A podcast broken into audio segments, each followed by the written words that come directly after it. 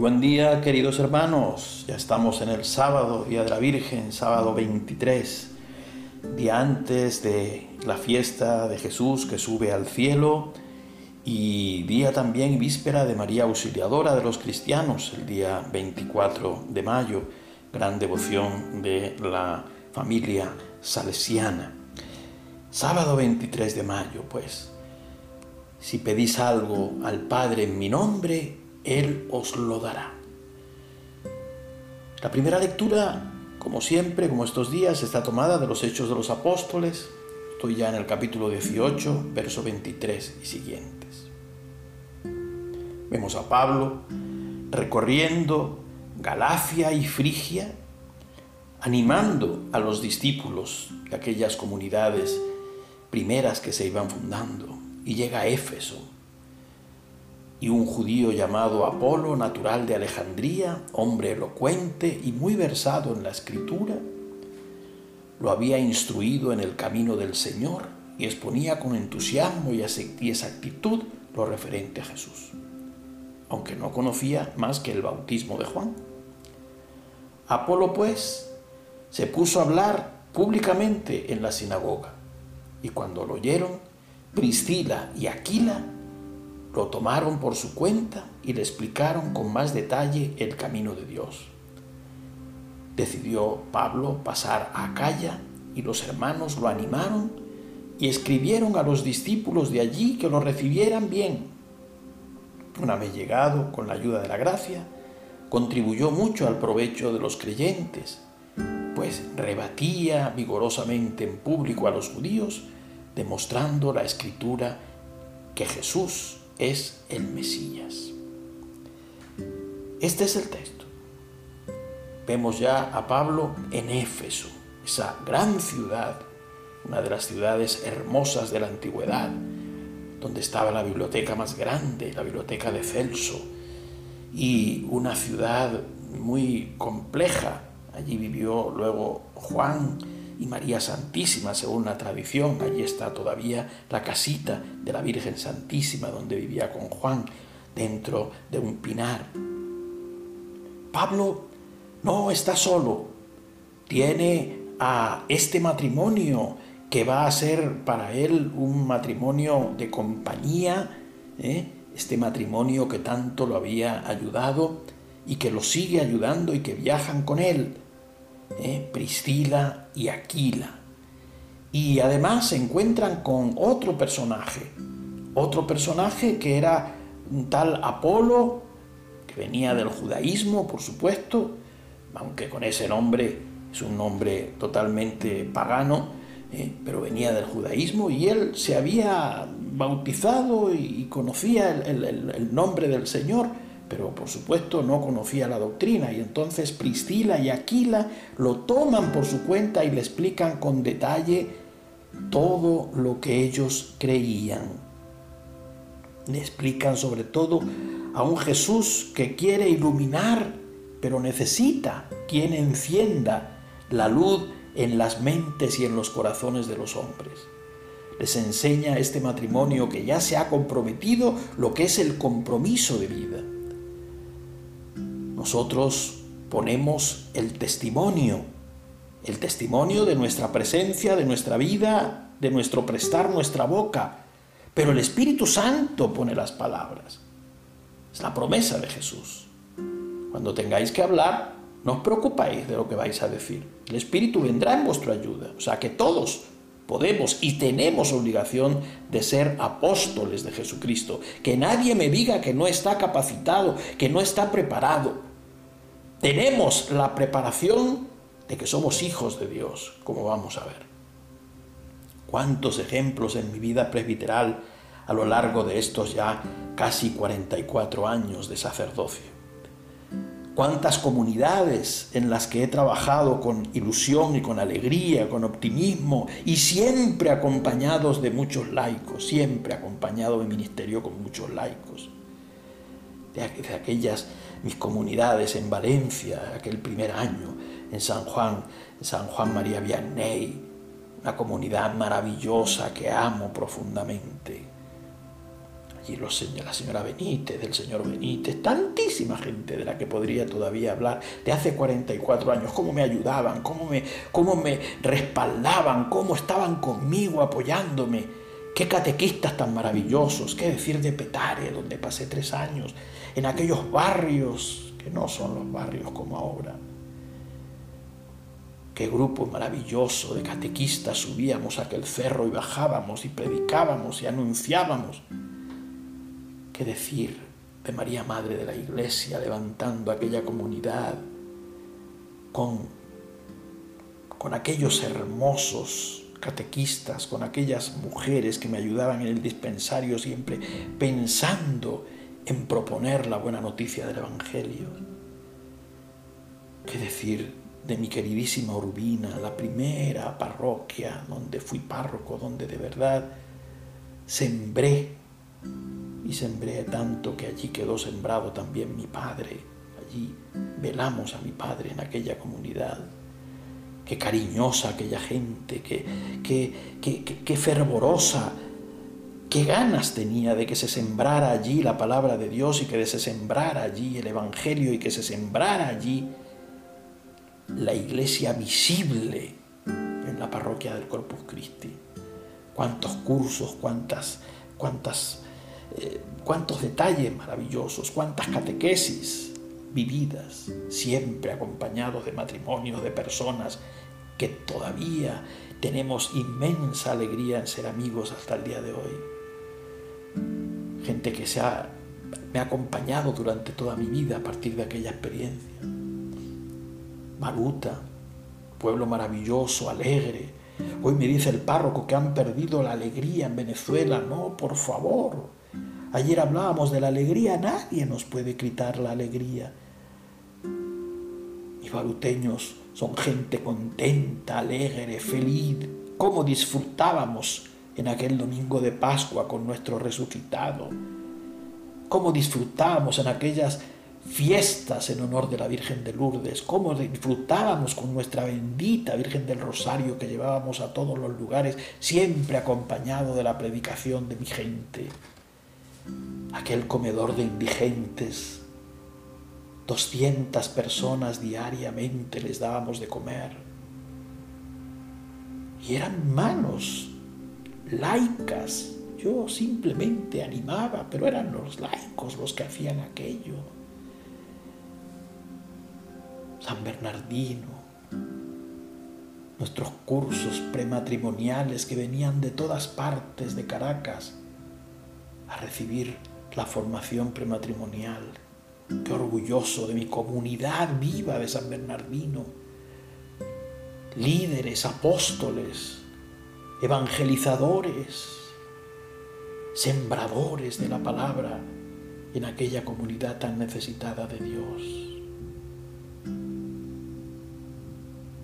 Cuánta gratitud tengo que darle a Dios por la ayuda de los laicos, grupos de jóvenes, grupos de matrimonios, equipos de vida, catequistas. Qué riqueza de la iglesia en sus miembros. Fijaros lo que ocurre en los países donde la fe ha sido perseguida y sigue siendo perseguida. La fe la mantienen las familias, los laicos. Me acuerdo de México, cuando yo llegué, nueve años en México. Qué emoción ver aquellas familias. Allí tengo mi familia adoptiva que me adoptó y a la que amo profundamente y todos los días están en mi mente, en mi corazón laicos maravillosos que estuvieron conmigo, laicos maravillosos que mantuvieron la fe en la época de los cristeros. ¿Qué pasó en China? ¿Qué pasó en Japón? ¿Qué pasó en Corea? ¿Qué pasó en Cuba? La religión prohibida, pero en las familias se seguía rezando el rosario. Ellos mismos bautizaban a sus hijos porque no había sacerdotes. El bautismo administrado en momentos de crisis ya sabemos que puede ser administrado por los laicos, no hay ningún problema. Sabemos que hay que bautizar a los hijos porque es convertirlos en templos del Espíritu Santo y en hijos de Dios. Dios necesita nuestro compromiso. Hoy Dios habla donde quiere, con quien quiere y se sirve de quien quiere. Y los laicos tenéis una misión absolutamente maravillosa. Sois vosotros los que tenéis que llegar a las familias, que tenéis que llegar a la sociedad, a los ambientes. La Iglesia os lo ha dicho siempre. ¿Qué decir, hermanos, del Evangelio? Juan 16, 23.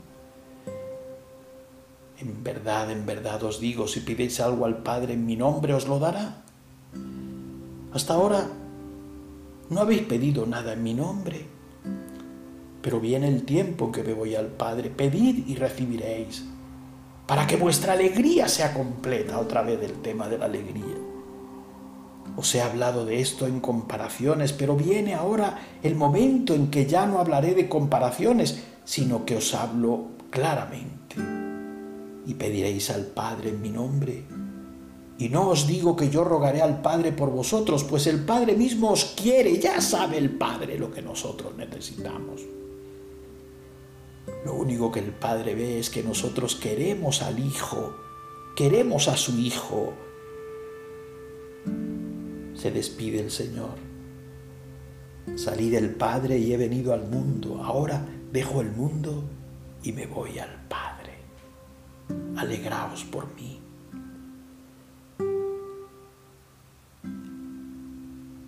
Recordemos que sin Él no podemos nada.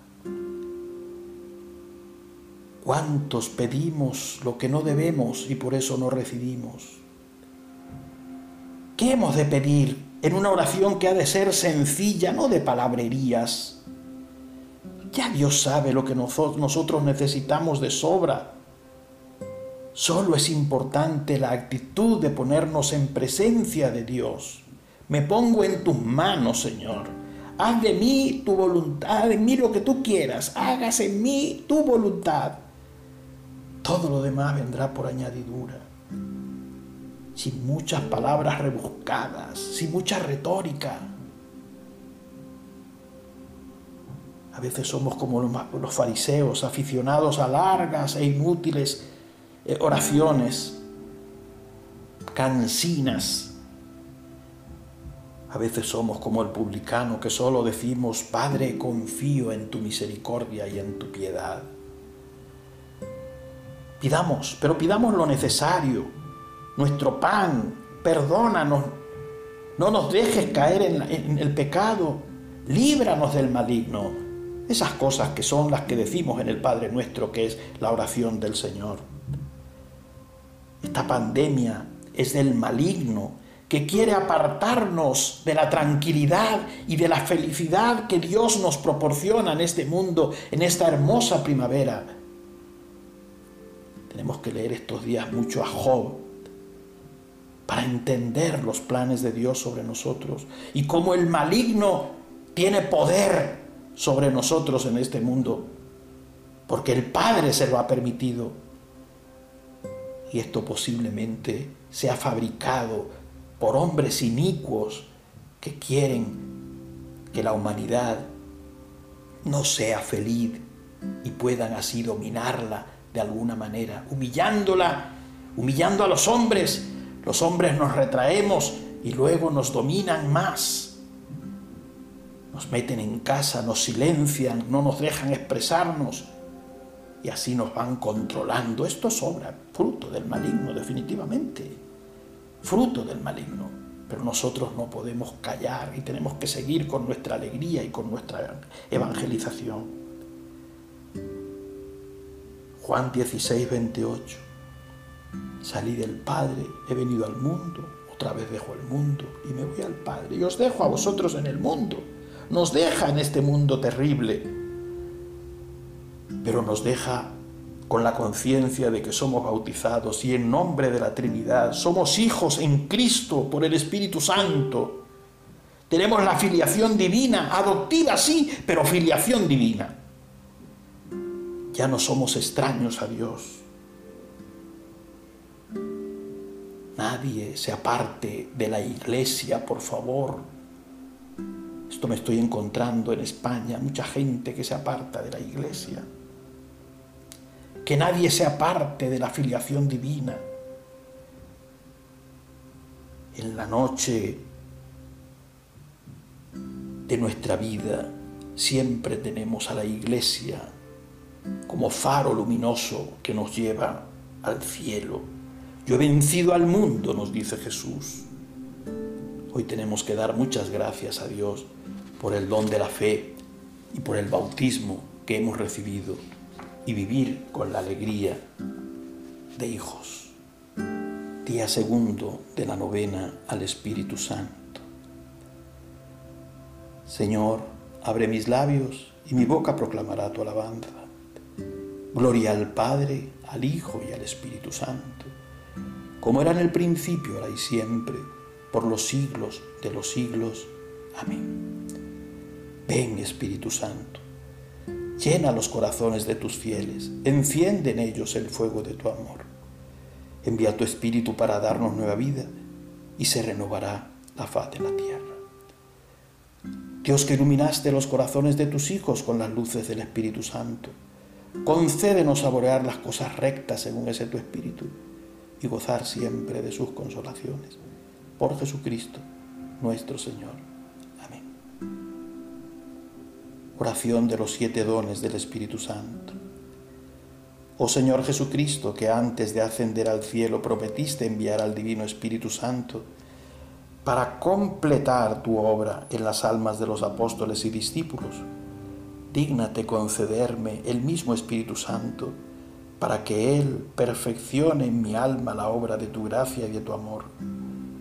Concédeme el espíritu de sabiduría, para que pueda despreciar las cosas perecederas de este mundo y aspirar solo a las cosas que son eternas. El espíritu de entendimiento para iluminar mi mente con la luz de tu divina verdad. El espíritu de consejo para que pueda siempre elegir el camino más seguro para agradar a Dios. El espíritu de fortaleza para que pueda llevar mi cruz contigo y sobrellevar los corajes con corajes todos los obstáculos que se opongan a mi salvación. El espíritu de conocimiento para que pueda conocer a Dios y conocerme a mí mismo y crecer en la perfección. Para que pueda encontrar al servicio de Dios al dulce, amable y al Espíritu Santo, dame el don de la piedad. Dame el don de temor de Dios para que pueda ser lleno de reverencia amorosa hacia Dios y que tema en cualquier modo disgustarlo. Márcame, amado Señor, con la señal de tu verdadero discípulo y anímame en todas las cosas con tu divino Espíritu. Amén. Día segundo. Ven, Padre de los pobres, ven, tesoro que sostienes, ven, luz de todo lo que vive. Meditemos en el don de temor. El don del santo temor de Dios nos llena con un soberano respeto por Dios y nos hace que a nada temamos más que a ofenderlo por el pecado. Es un temor que se eleva no desde el pensamiento del infierno, sino del sentimiento de reverencia y filial sumisión a nuestro Padre Celestial. Es el temor principio de sabiduría que nos aparta de los placeres mundanos que podrían de algún modo separarnos de la voluntad de Dios. Los que temen al Señor tienen corazón dispuesto y en su presencia se humillan. Eclesiástico 2.17.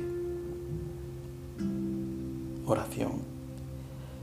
Ven, oh bendito Espíritu Santo, temor penetra en lo más íntimo de mi corazón, que te tenga mi Señor y Dios ante mi rostro para siempre. Ayúdame a huir de todas las cosas que te puedan ofender y hazme merecedor ante tus ojos puros de tu divina majestad en el cielo, donde vives y reinas en unidad de la Trinidad, Dios en el mundo que no tiene fin, por los siglos de los siglos. Amén. María, Madre de la Iglesia, ruega por nosotros. Que el Señor les bendiga y les haga pasar un feliz sábado de vigilia de la ascensión del Señor.